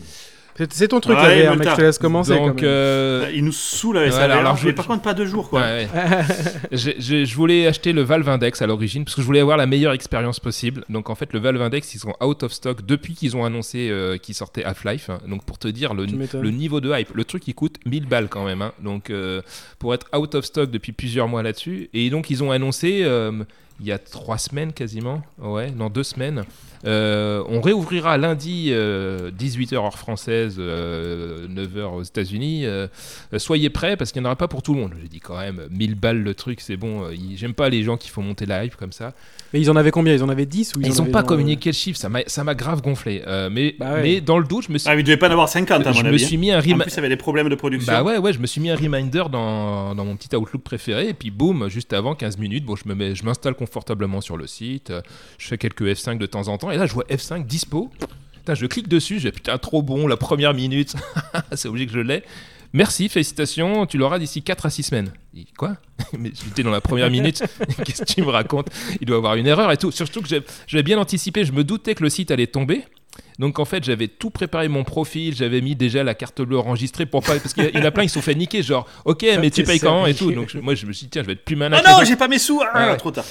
Et, et moi, j'ai dit 4 à 6 semaines. Mais non, mais j'ai pas compris. Donc je vais sur les forums, ils sont foutus de la gueule. Puis je vois des mecs, tout le monde, ah, 4 systèmes, tout le monde se fait niquer, quoi. Puis il y a un seul coup, il fait, ah non, moi c'est bon, ils disent que je reçois dans 3 jours. Mais putain, mais t'es qui, toi? Tout le monde super violent. bah, c'est les 10 qu'ils avaient en stock, quoi. Et donc, euh, ouais, je sais pas combien ils en avaient. qu'ils en avaient pas 50. Puis c'est passé de 4 à 6 semaines d'un seul coup de 3 à 5, puis de 2 à 4. Je me dis, putain, en fait, il y a plein de mecs qui font cancel. Je fais, bon, bah voilà, 2 à, 2 à 4, je vais attendre. Puis ça va à peu près coïncider avec la, sortie d'Half-Life. Et puis c'est remonté à 3 à 5. Et bon, ça m'a saoulé. Donc au début, je voulais l'acheter uniquement avec le Valve Index. Donc finalement, j'y joue avec le casque Samsung Odyssey, qui est un casque euh, Microsoft Windows Mixed Reality. Euh, je crois que tu as le même, Multa. Euh, Exactement. Parce que les contrôleurs sont traqués de manière optique. Ça marche globalement bien, mais moi, dans mon sous-sol, comme il n'y a pas beaucoup de lumière, bah, des fois, il y a des pertes de tracking. Et vu comme le jeu est flippant, faut, faut pas te louper quand même. Ouais, c'est quand tu perds le trafic, c'est chaud. Quand tu perds le. Et, mais finalement, l'expérience est top. Et alors, le jeu. Alors j'attendais ça comme le Messi depuis longtemps. Moi, je suis un fan de VR et il nous manquait. Il y a eu Beat Saber qui était, mais qui était plus casual, on va dire. Il nous manquait le, le Messi, quoi, le, jeu ultime pour donner envie. Il reste tous les problèmes inhérents à la VR, hein, motion sickness, euh, complexité du setup et tout, mais il manquait en plus le jeu vraiment euh, ultime. Et j'ai jamais vu ça. C'est un vrai triple A euh, en termes de rendu. Alors c'est super beau, mais on voit quand même qu'on est en VR, c'est que c'est quand même un peu inférieur que ce que je pourrais avoir sur un écran 2D euh, euh, avec la même puissance disponible. Par contre, l'immersion, le fait que tu vois tout en, en 3D pour de vrai en fait euh, et, que tu peux interagir avec presque tout j'ai commencé moi je sais pas pour toi Multam à, à jouer avec tout c'est que il y avait un poste de radio il y avait une petite antenne je commence à tirer sur l'antenne je fais putain je peux, je, peux ouvrir l'antenne je peux tourner les boutons il y a un petit tableau alors tout le monde a fait ça sur les réseaux sociaux un petit tableau où il y a une éponge tu peux effacer un truc sur un tableau et, dessiner. Alors, Étienne a dessiné euh, son organe de reproduction préféré euh, parce que. Non, il était plus petit, j'ai dessiné le tien parce que je me suis dit quand même, je vais pas montrer le.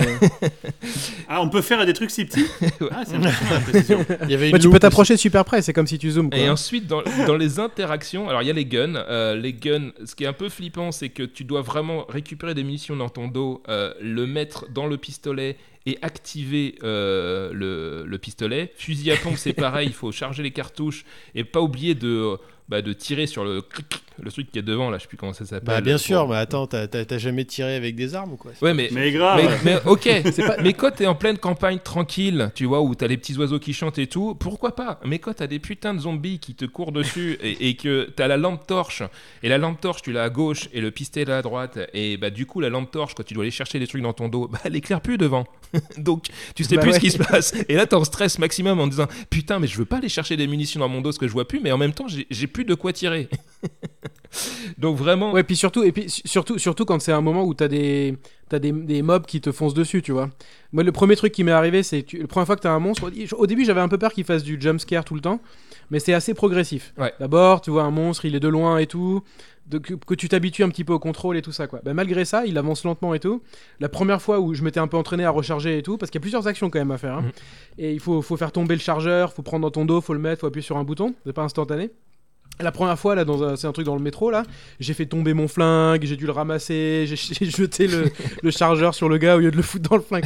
T'es en panique, tu sais pas sur quel bouton appuyer, et au début, c'est un petit peu chaud. Après, ça va un peu mieux, mais il y a quand même des moments où. Euh, non, mais c'est la magie de la VR, c'est l'immersion. Le fait d'avoir un, méchant debout devant toi, ça ne fait pas pareil que de l'avoir quand t'es sur un écran 2D, en fait, où bah, déjà les contrôles sont volontairement plus simples que en VR. Ce qui est bien dans l'immersion de la VR, c'est. Euh, faut pas le voir comme un côté négatif, hein, ce truc-là, c'est justement, c'est augmenter l'immersion, ça fait partie du gameplay, en fait, le, fait de te forcer de recharger pour, euh, bah, pour, être aussi, pour être anticipé, pour te forcer à être calme, sinon tu te fais, tu te fais défoncer. Et, et, moi j'ai une question pour toi. Euh, non, juste de savoir, est-ce que le fait de ne pas avoir le Valve Index et du coup de faire ça avec des casques qui sont peut-être moins bien, est-ce que ça a niqué l'expérience ou pas?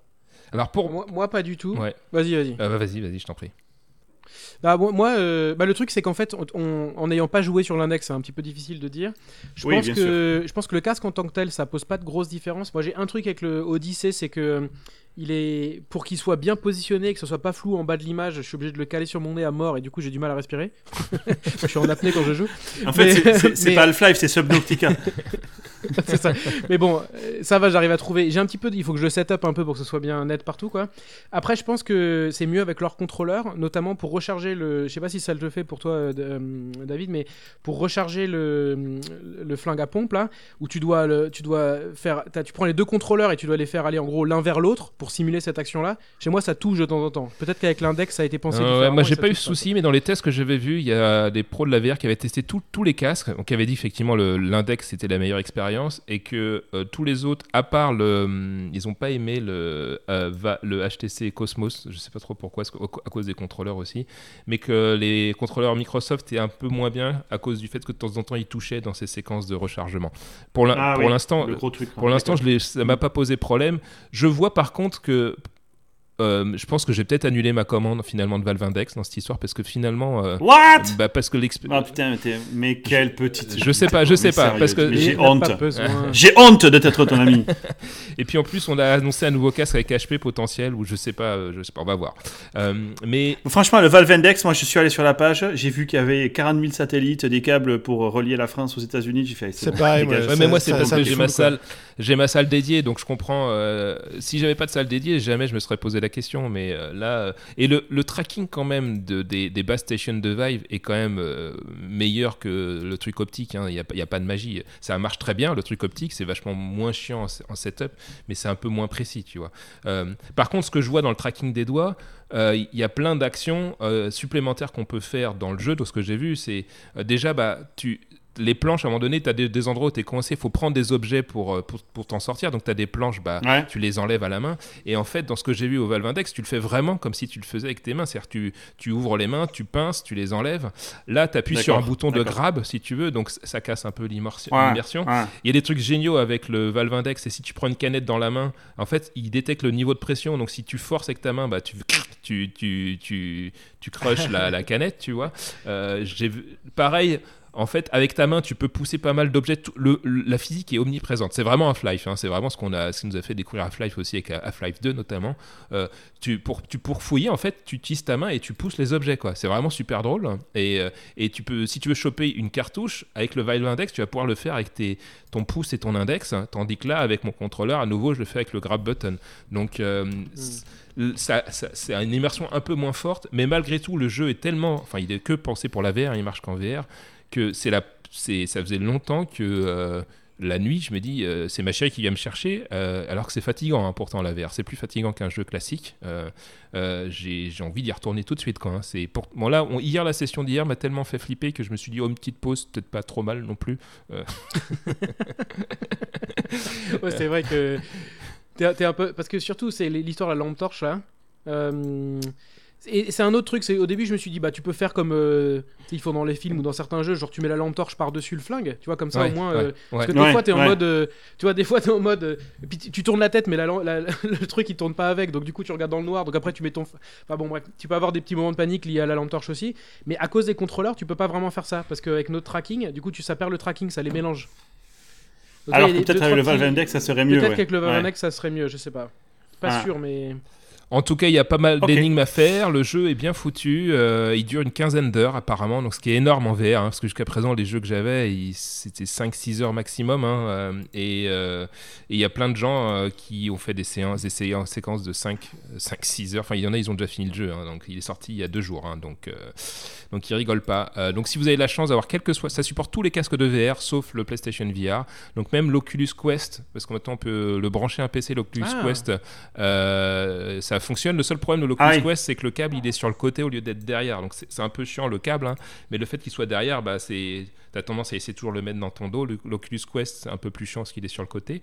Mais tu peux streamer aussi le, depuis ton PC vers l'Oculus Quest et il y a des gens qui jouent là-dessus. Donc ça supporte plein de casques quand même.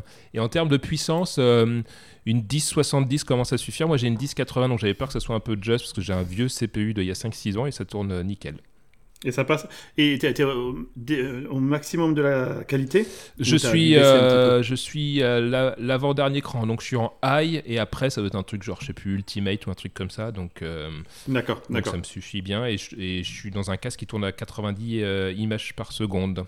Et c'est le problème du Valve Index. C'est 120, 144 Hz. Donc faut voir le putain de GPU qui va avec.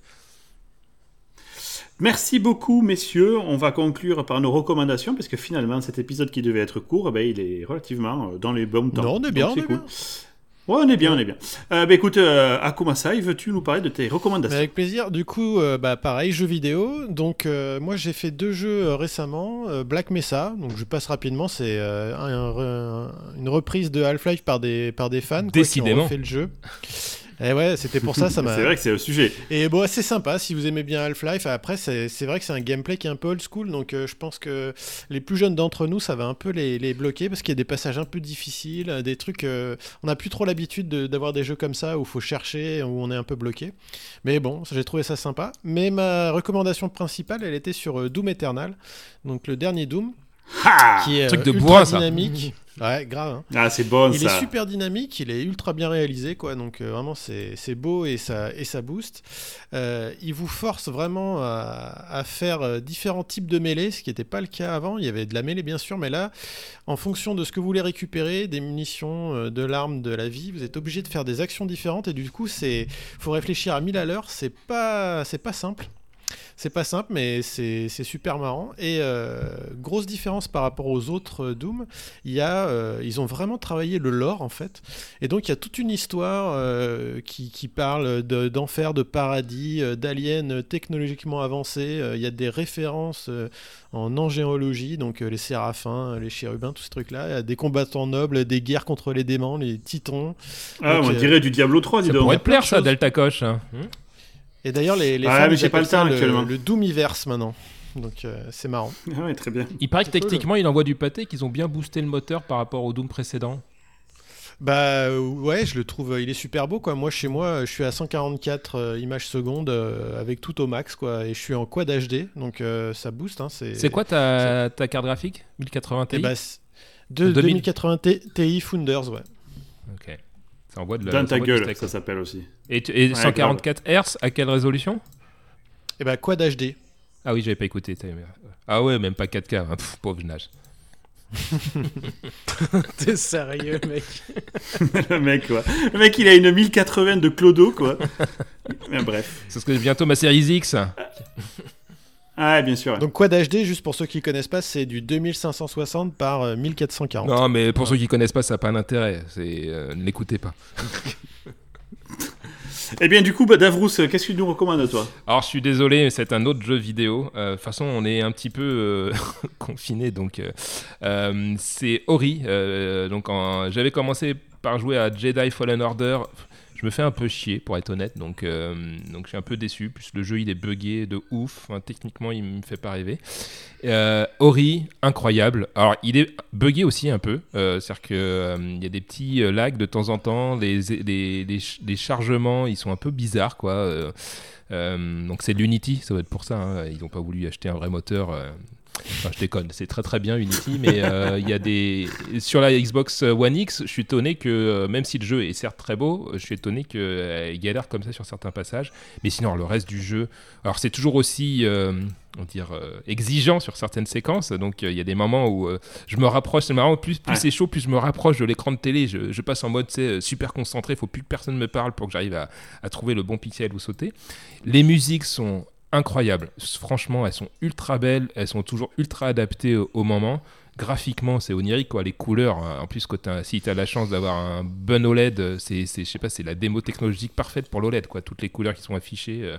Donc, moi, gros, gros kiff. Euh, bon, j'ai basculé sur Half-Life entre temps, mais je pense que je vais me faire un coup, euh, je vais flipper dans Half-Life. Un coup, je vais prendre un petit peu de moment poétique dans Ori. Et c'est dans le Game Pass. Donc, cool. le Game Pass, gratos. Ouais, c'est bien. Euh, Multa alors moi j'allais recommander Half-Life mais on en a déjà parlé euh, donc du coup à la place je recommande de rester chez vous. Très bien. Idée. Joli. Bien joué, bien joué. Alors moi je vais euh, je vais rebondir sur la recommandation fort excellente de l'ami Multa et vous recommander puisque vous êtes chez vous pourquoi pas apprendre des trucs et du coup moi je me suis récemment mis à dessiner alors je me suis remis à dessiner et du coup je suis des masterclass et donc je connaissais quelques sites et je vais vous en recommander deux. Le premier, c'est udemy.com. Quelques sites, c'est les, les, Jedi mauvais? Ouais. je sais pas quoi dire. Bah, rien, EMY.com, ouais, j'ai ça, je continue. Donc, c'est un site où vous avez des, des, des, des cours euh, sur tous les sujets. Et il y en a un qui est plus euh, orienté pour euh, tout ce qui est création artistique, qui s'appelle Skillshare, sur lequel donc, vous allez retrouver des cours justement pour faire de la musique, pour faire du graphisme. Donc, skillshare.com, c'est très très bien. C'est un abonnement mensuel de 9,99 et vous avez accédé, accès à tous leurs cours. Et il y en a des, siècles de cours, donc c'est vraiment cool. Voilà. Skillshare et udemy.com. Voilà, et je pense que ça finit et conclut cette dernier, cet épisode, le 23. On se retrouve probablement le mois prochain en espérant que. Moi, je ne pense pas, mais bon. ouais, d'accord. Ok, donc je, du coup, je. Du coup, je le dis pas.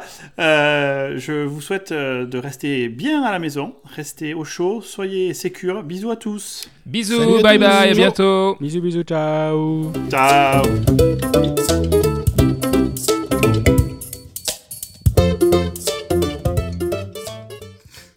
Non mais le son ça a rien à voir. Tout à l'heure tu fais ça avec un pot de yaourt et un fil, c'est ça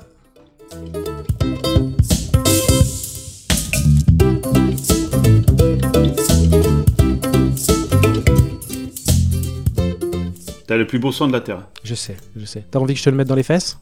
Ouais.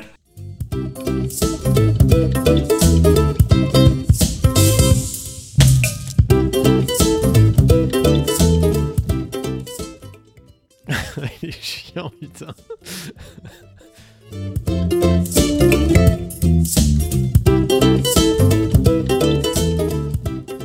Waouh, qu'elle a bien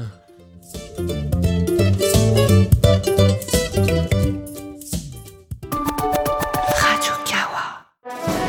Vous aimez les émissions produites par Radio Kawa et vous aimeriez pouvoir nous donner un petit coup de pouce Rendez-vous sur patreon.com slash radiokawa et devenez mécène de nos émissions en public, de notre nouveau matériel et de bien d'autres projets visant à améliorer le Radiokawa que vous connaissez et que vous aimez. Radiokawa ne touche aucun revenu publicitaire, alors à vous de jouer sur patreon.com slash radiokawa.